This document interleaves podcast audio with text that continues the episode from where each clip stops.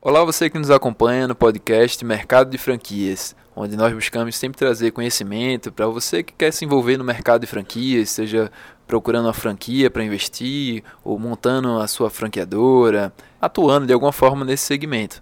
E hoje eu estou aqui com uma convidada especial que é a Ana Vec. Olá, Ana, tudo bem? Olá, Zé Rubem. Obrigada pelo convite. Estou feliz de estar aqui com você.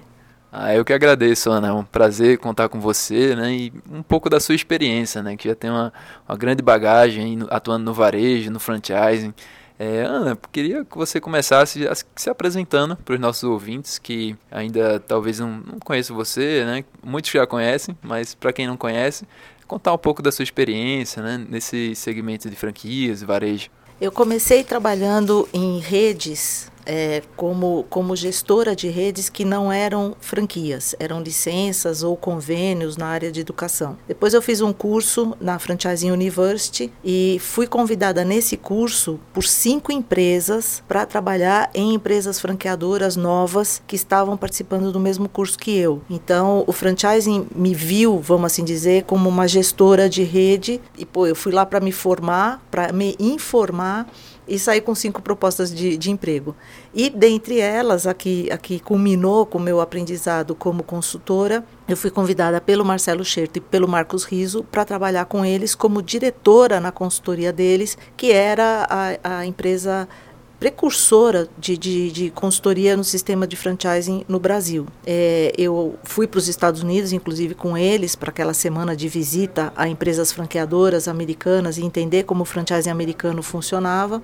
E na volta eu passei a trabalhar com eles como consultora na Xerto e Riso Franchising e fiquei com eles por 4, 5 anos. Depois disso, eu montei a minha consultoria e de verdade eu não tinha ideia de que eu já tivesse um nome, que eu já fosse um nome no mercado como consultora de franchising. E uma coisa que eu sempre fiz foi me dedicar aos projetos. Quer dizer, eu sou uma pessoa centralizadora, que eu acho que tem lá os seus defeitos, né, que nem sempre é tão bom, mas por outro lado te faz vivenciar um projeto no todo. Então eu me tornei especialista como consultora tanto no varejo e a expansão dos negócios através de redes. Então pode ser rede própria, rede franqueada, pode ser licença, pode ser com representantes. E aí em 94 eu montei a minha consultoria e venho atuando com sociedade. Agora faz um ano que eu estou num voo solo, né, numa proposta, fica meio que um jargão né, de ser uma boutique de, de, de, de consultoria, mas uma coisa que é interessante assim na evolução dos negócios. Quando eu saí da Xerto e Riso e montei a minha consultoria, as empresas contratavam pelo número de funcionários que você tinha, quantos consultores você tinha e o tamanho do seu escritório. Então contratava metro quadrado e número de pessoas. E na verdade tinha eu, eu ficava meio revoltada porque tinha consultoria que tinha lá uma sala de reunião super bonita e uma porta que fechava e, e, atrás daquela porta tinha ah nós temos 20 funcionários nós temos e era tudo estagiário e o fato de eu ser centralizador e me, me envolver demais nos projetos vivenciar os projetos as, os meus clientes sabiam que eles estavam me contratando e que eu estaria envolvida é, a consultoria, de forma geral, as empresas contratam a pessoa, né, o consultor, e não a equipe, e não a marca da empresa, a menos que você seja uma grife. Né? Então, eu acho que eu nunca fui uma grife, eu nunca cobrei como tal, mas eu sempre estive 100% envolvida nos projetos que eu desenvolvo. E eu acho que com isso eu criei um diferencial, e daí que eu criei o meu nome. Tanto que hoje a minha empresa leva o meu nome, e é a Anavec Business Consulting. Ah, bacana, Ana, muito interessante. Quem ainda não conhecia você pode ter uma boa ideia né, de como você trabalha, como você é como profissional. E eu queria que você comentasse um pouco dessa sua bagagem, né? Como você vê o mercado de franquias hoje, né? As tendências que estão vindo por aí. Hoje, empresas muito rapidamente pensam em se tornarem franquias, né? Vem, vem sucesso de grandes marcas, se inspiram através disso, né? Mas o que você vê realmente que tem, tem força no mercado, né? Que pode perdurar aí por um bom tempo?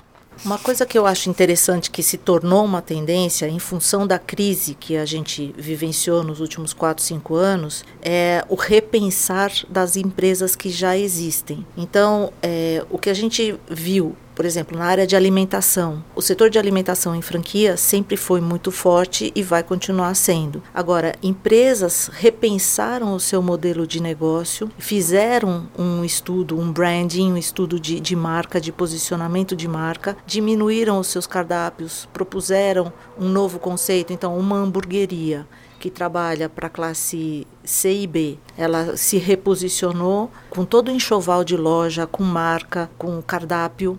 É, mais gourmetizada, contratando chefes. Então, os chefes passaram a vir atuar dentro do setor de, de fast food, né? ou de um casual dining ou de um fast casual, ou seja, as formas de ter um, um restaurante, um, uma lanchonete, um fast food, foi repensado em função do comportamento do consumidor e de um novo posicionamento de marca, onde tenha que valer a pena para o consumidor pagar aquela conta. Então, pensando no consumidor, a empresa precisou se repensar em função de uma crise. E muitas marcas propuseram um novo conceito de negócio e passaram a atrair de novo um novo um ou, ou, mais consumidor ou um novo consumidor. E isso é uma tendência não em função de do exterior do mercado externo ou do nada porque a água subiu aqui na, na, na, na até o nariz e antes de, de eu me afogar vou repensar o meu negócio. Então o setor de alimentação passou bastante por isso. O tamanho da, dos negócios. Então lojas passaram a atuar com quiosques ou reduziram o tamanho da loja então, uma coisa que eu acho que aquele velho ditado há males que vem para bem, a crise exigiu que os empresários brasileiros repensassem os seus negócios em rede, e os franqueados que podiam estar sofrendo pelo baixo faturamento aceitaram novas propostas dos seus franqueadores quando normalmente eles resistem. Então, estou ganhando dinheiro assim, por que, que você vai mudar? Então, o franqueado muitas vezes não quer acompanhar a tendência de mercado, o que o consumidor está exigindo, porque ele está ganhando dinheiro desse jeito. Agora, na hora que ele não está ganhando dinheiro e o franqueador, e que ele entende que existe uma crise mundial que acabou afetando e criando uma crise nacional, e a gente passou por uma crise econômica e política, todo mundo teve que se coçar. Então, aí eu percebi os franqueados mais aceitando mais por parte dos seus franqueadores o que se chamou de inovação, de tendência, e que na verdade foi repensar os negócios. A área de serviços passou a apresentar soluções para o consumidor, através de redes de franquia e a tecnologia trazendo é, não necessariamente inovação, porque o brasileiro ele adora uma moda, né? E agora vamos falar de inovação e aí todo mundo sai falando de inovação quando na verdade estava simplesmente melhorando um pouco o que tinha. É, mas a tecnologia sendo a solução no modelo de gestão e trazendo o consumidor mais para perto das marcas e dos produtos que elas comercializam. Então, a grosso modo é o que eu percebo e não necessariamente aquela coisa de ah existe um novo nicho para alimentação, e existe. Não, eu acho que, que, o, que o brasileiro repensou muito os seus modelos de negócio e trouxeram propostas novas pouco, algumas pou, em termos de inovação a gente não tem tanto arsenal assim para falar de inovação, mas propostas novas de produtos, serviços e de conceitos de negócio. Ah, bacana, né? com certeza, né? Na crise tem que repensar o negócio, né? O franqueador ele tem que estar preocupado realmente com os franqueados, entender de que, de que forma pode ajudar a rede, né? É, porque é uma relação aí de é como um casamento, né? Os dois estão juntos, nesse, a rede e o franqueador estão juntos nesse negócio, precisam pensar como tornar o negócio mais atrativo para os clientes, né? E uma coisa que eu queria que você colocasse aqui a sua visão em relação um pouco desse assunto mesmo. É, para quem está buscando uma franquia, né? Quando ele começa a analisar o mercado, ele procura as tendências, né? Procura algo que realmente ele possa investir o seu dinheiro e ter uma tranquilidade nos próximos anos. Mas como ele diferenciar e não acabar caindo numa moda, né? Buscar uma tendência, mas acaba caindo numa moda, né? Como ele pode diferenciar a moda da tendência? Uma coisa que eu vejo que acontece muito com o candidato à franquia é que ele se encanta por um, por um determinado setor ou negócio como se aquilo fosse resolver a vida dele. Então, a primeira coisa que eu, que eu quando eu participo de processos de, de expansão de franquias, é perguntar qual é a expectativa que essa pessoa tem em relação àquela franquia. Se a, se a resposta é qualidade de vida, para mim ele já está reprovado, porque é, eu falo o que, é qualidade de vida para você? Ah, é ser dono do meu negócio, poder é, não prestar mais conta para chefe, é, não ter horário para entrar e para sair, bater cartão e ter um chefe dizendo para mim o que eu tenho que fazer, porque muitas vezes eu faço melhor e não tenho o reconhecimento do chefe. E ao ter o meu negócio, eu sou dono do meu horário, do meu modelo de gestão e vou falar para os funcionários trabalharem do jeito que eu quero e poder ter mais tempo livre para minha família, para os meus filhos ou para os meus hobbies. E aí tem franqueador que aprova uma pessoa que está com essa expectativa. Então a primeira coisa é comprar uma franquia é trabalhar como nunca se trabalhou na vida para qualquer outra pessoa. Então, a partir do momento que você vai atuar no varejo, um negócio num shopping center que funciona de domingo a domingo, que tem hora para você abrir a loja, tem hora para você fechar a loja, e se você atrasar qualquer um dos dois, você é multado pelo shopping. Então você presta contas para o shopping, você presta conta para os seus funcionários porque você tem que pagar o salário deles e você presta contas para um franqueador que vai determinar o padrão operacional e de gestão de um negócio. Então, a primeira coisa é se você está interessado em comprar uma franquia, é você olhar no espelho e falar por que é que eu vou comprar uma franquia. Se eu quero efetivamente ser o gestor de um negócio responsável por aquele ponto de venda e em que setor que eu quero. Se essa pessoa quer efetivamente ser dona de um negócio e trabalhar muito para que esse negócio vá para frente, é, aí ela vai buscar o setor. Então, se é alimentação, se é serviço, se é automotivo e tal. O fato dela comer muito chocolate, amar chocolate, ser um chocolatra não significa que ela será a melhor franqueada da Cacau Show, da Copenhagen ou de qualquer outra marca. Né? Então, o fato de você se identificar como consumidor não necessariamente vai te fazer um bom gestor daquele negócio. E aí vem a questão dos modismos. Então, a gente tem modismos que muitas vezes são uma tendência que vieram para ficar ou são puramente modismos que o brasileiro pega aquilo como a solução dos problemas dele, que vai ganhar muito dinheiro e tal, e que aí todo mundo é, vai comprar daquela franquia. E tem a hora certa até. Dentro desses modismos, tem franquias que dão certo e que tem a hora que os franqueados que entram ganham dinheiro.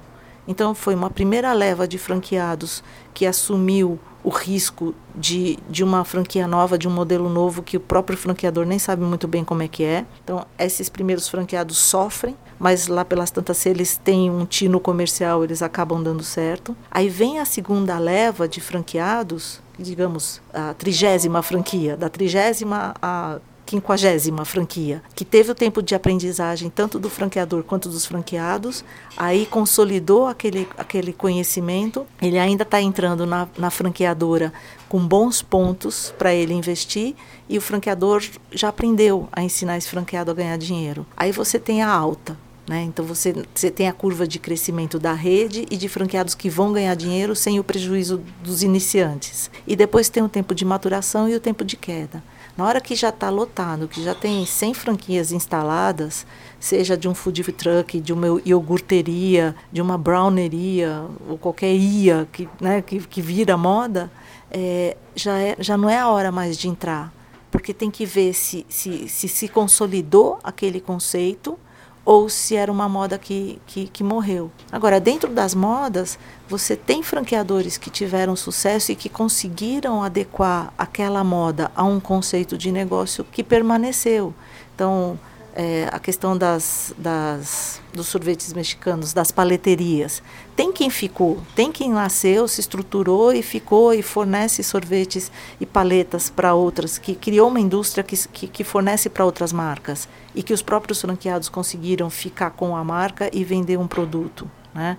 Ah, dos bolos, tem marcas que sumiram e tem marcas que ficaram. Então, o poder de análise de um candidato à franquia não pode passar pelo emocional. Não pode passar, não é uma compra impulsiva, não pode ser uma compra impulsiva. Deixa para comer doce, salgado, comprar uma roupa por impulso, mas franquia jamais. Sim, Ana, concordo com você. Né? E para você que está nos ouvindo aqui, é, resumindo aqui um pouco do que a Ana falou, quem está buscando a franquia tem que analisar se ela gosta daquele trabalho que envolve o negócio, né? Se ela se identifica realmente com aquela operação do negócio, que ela vai ter que se dedicar. É, fora isso, em relação à moda ou tendência, ela tem que entender o momento que ela está entrando, né? O risco que ela está correndo e também tem um outro ponto que é a franqueadora. Essa franqueadora está preparada para se adaptar ao mercado, né? Criar um conceito que tenha algo a mais, não se limite apenas a um ou dois produtos. Então são uma série de coisas que você tem que analisar para poder ter uma decisão assertiva, né, Ana? É, perfeito. Tem que ter. Eu acho que essa questão do, do emocional também, é, a gente vê muitas vezes a pessoa querendo ser enganada, Zé Rubem. Ela tá vendo que ou não tem uma estrutura do franqueador, ou que o produto, ela mesma faz questionamentos, mas será que isso vai durar? Será que o mercado vai querer? O consumidor não vai enjoar disso uma hora? Então, ela mesma tem a percepção de que ela pode estar entrando num barco furado, mas é impressionante como as pessoas ainda querem se enganar, como elas, se ela tem, por exemplo, um problema de ou de uma separação, ou de um luto, ou os filhos cresceram e ela está com tempo mais livre, sabe? Assim, é, é impressionante como as questões familiares e pessoais interferem num momento de decisão dessa. E ela mesma está fazendo as perguntas. Então, é, buscar informação, buscar conversar com especialistas, Informação é o que não falta no mercado hoje em dia para você não fazer um investimento errado em franquias. Mas ainda eu vejo hoje que as pessoas buscam na franquia a garantia de sucesso. E não existe garantia de sucesso. Todo e qualquer negócio tem risco. É verdade, Ana. E você vê, como você falou, tem muitas franqueadoras que vendem uma coisa, mas não entregam o que prometem, né? É, tem muita assim, enganação no mercado, vamos dizer assim, mas isso acontece porque tem pessoas que estão comprando sonhos, né? não estão buscando a informação. Então a pessoa tem essa responsabilidade também. Né? Então só existem pessoas é, que estão enganando os franqueados crescendo no mercado porque existem franqueados que não estão pesquisando adequadamente, né? entendendo melhor sobre o negócio antes de comprar essa franquia. Perfeito, Ana. Então, Ana, queria agradecer pelo nosso bate-papo, realmente insights muito bons aqui para quem está nos escutando, né? Vai agregar bastante. E eu queria deixar esse espaço livre para você, para finalizar, né? Deixar um pouco o seu contato, enfim, deixar livre para você a mensagem final. Ô Zé Rubens, eu que te agradeço. É uma honra poder participar com você do seu podcast. É, eu, eu vejo que você está buscando informações sérias e isso enobrece o seu trabalho. É, eu, meu foco normalmente é para empresas que queiram é, criar estratégias de crescimento e lógico que o franchising é, é a melhor vitrine para isso. E eu sou então a Ana Vec, é, o meu telefone é um telefone celular que está inclusive no meu, no meu site, é 11 99972 4151. E quem quer que venha me procurar, eu peço que diga que a indicação foi do podcast é, seu e dessa, dessa conversa que a gente teve hoje, que eu espero colaborar bastante e sempre que você quiser eu estou à sua disposição. Ah, bacana, Ana, com certeza. Agradeço e espero contar com você sim futuramente. Foi um prazer. Até mais. Até mais, até mais. Obrigado. Um abraço. Um abraço, sucesso. Você ouvinte que nos acompanhou agora, eu realmente agradeço sua atenção. Espero que tenhamos contribuído com você de alguma forma com o episódio de hoje. Eu gostaria de pedir só um pequeno favor para você, que é avaliar esse podcast, colocar aqui as estrelinhas no iTunes e um comentário sobre como foi sua experiência. Muito obrigado mais uma vez, um grande abraço e até a próxima.